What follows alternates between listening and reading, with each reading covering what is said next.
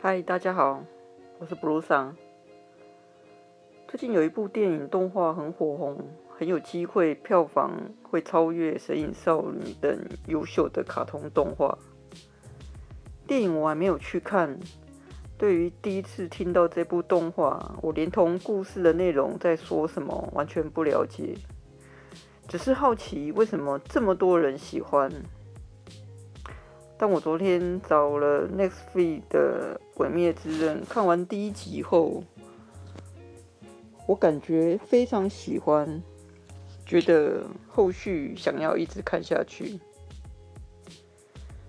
鬼灭之刃》的一开头，在一片雪景中，炭治郎背着妹妹米豆子在雪地中，妹妹受了重伤，炭治郎喃喃的说。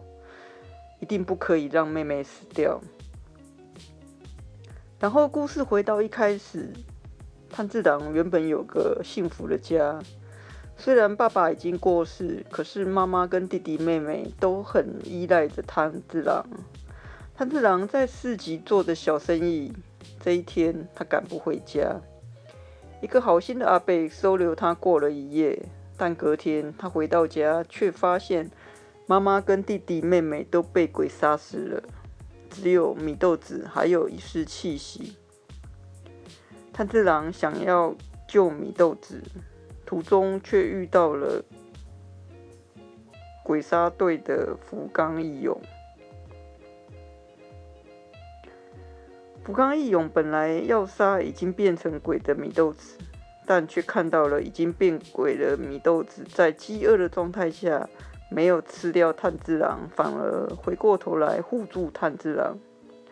福冈义有受到感动，决定不杀米豆子，并指引炭治郎去找一位林霜左近次为师。我喜欢这部动画的原因在于，它一开头就不单纯的打打杀杀，一个哥哥相信已经变成鬼。就好像《失速列车》里面的僵尸一样的存在的妹妹，完全没有怀疑妹妹可能会咬死他。他相信他的妹妹不可能会杀人。在剧中，因为哥哥炭治郎的呼唤，妹妹流下泪水。